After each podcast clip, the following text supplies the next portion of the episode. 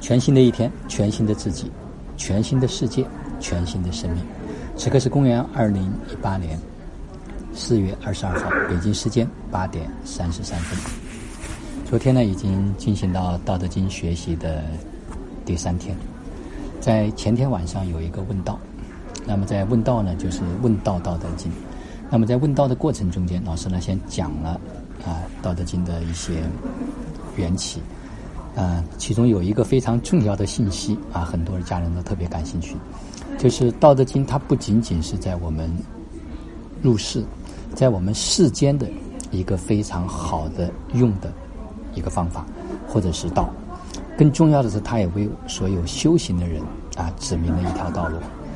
那么老师讲到说，实际上《道德经》如果大家能够研究透、研究通，那，将会拿到和老子通信的电话号码。啊，大家对这个都特别感兴趣，什么意思呢？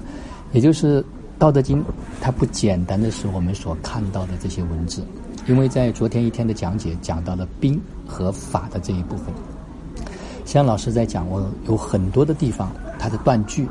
它的理解，也就是这一句话，它至少有 N 多个理解的方式和方法。啊，昨天举了很多的例子，啊，包括断句的一些方式和方法。啊，包括不可得，或者是不可得而疏，得而亲，类似这样的句子都非常非常的多啊！突然我发现，哎呦，这个好像不是我们原来所理解的这个字，也不简单的是理解的过去的那个意，好像都不能够完全的表达《道德经》。所以我记得曾经有一次我讲过，说《道德经》的每一个字它都通道啊，这真理这里面充满着玄妙。更重要的，实际上大家可以去思考一个问题：为什么这部经典它可以流传两千多年？就是一部可以流一直流传下来的经典，它里面一定有我们非常多的可能人还没有办法解的这些奥秘所在。所以我昨天也跟我群里的家人分享说：，哎，每天可以尝试着去读读看，哪怕读不懂原文，读读三云老师所翻译的这个白话文。也同样的可以达到这样的效果，因为其中有一位就是三云老师也讲到，就是胡总就把他的白话文打到了跟整个家族所有的成员都拿回去用，都拿回去看，包括小孩子，他都开始用两双眼睛来看待这个世界，因为在《道德经》里面很多地方。都讲到了，一个是朝内看的，一个是朝外的，包括在很多的讲道的过程中间，他也讲的一个向内的，一个向外的，就是我们有两只眼睛，我们向内，我们是走修行；我们向内向外，我们是去做做事儿，去拓展。所以在整个过程中间，在最后啊，在法篇的最后，就讲到了上士闻道，勤而行之；中士闻道。若存若亡，下士闻道，大孝之，不孝，不足以为道。这里面其中有一个非常关键的，就是要勤而行之。因为所有的道，我们知道，如果没有行道，永远都没有机会去得到。呃，昨天晚上也有家人们在一起聚会，啊，聚会的过程中间呢，大家也在分享，就这一次学习以及如何跟三位老师、跟老子学院去结缘。啊，特别特别的感动，因为在这个过程中间，很多男人都流下了泪，啊，的确是我们深深的能够感受到，过去我们在一种无名之中，过去我们做成的事儿，我们也不知道怎么成的，过去我们败了，也不知道怎么败的，而今天为什么会感动？是因为几乎所有人都已经非常清晰的知道，未来是可以确定的，这个世界我可能无法把控。无法把握，但是我们每一个人的未来，我们似乎是可以确定，我们可以走往哪个方向。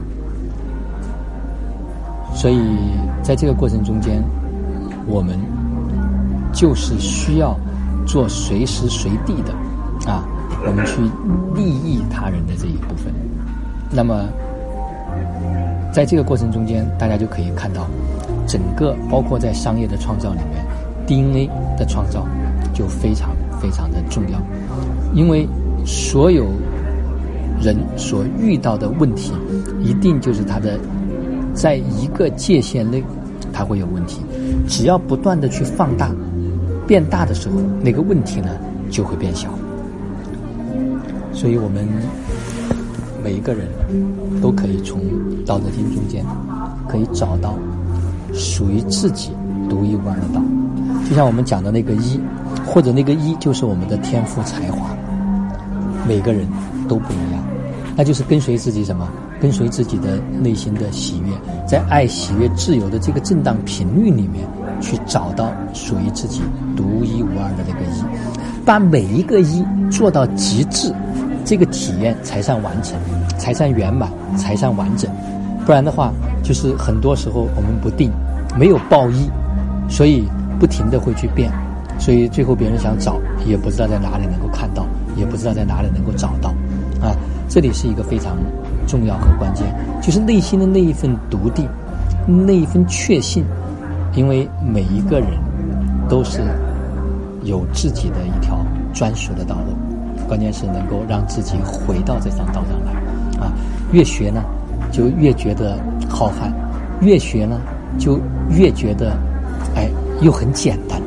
这种感觉真的是很美妙。好了，今天的分享就到这里，就让我们每一天每一刻。每一分，每一秒，都活在爱、喜悦、自由、恩典和感恩里。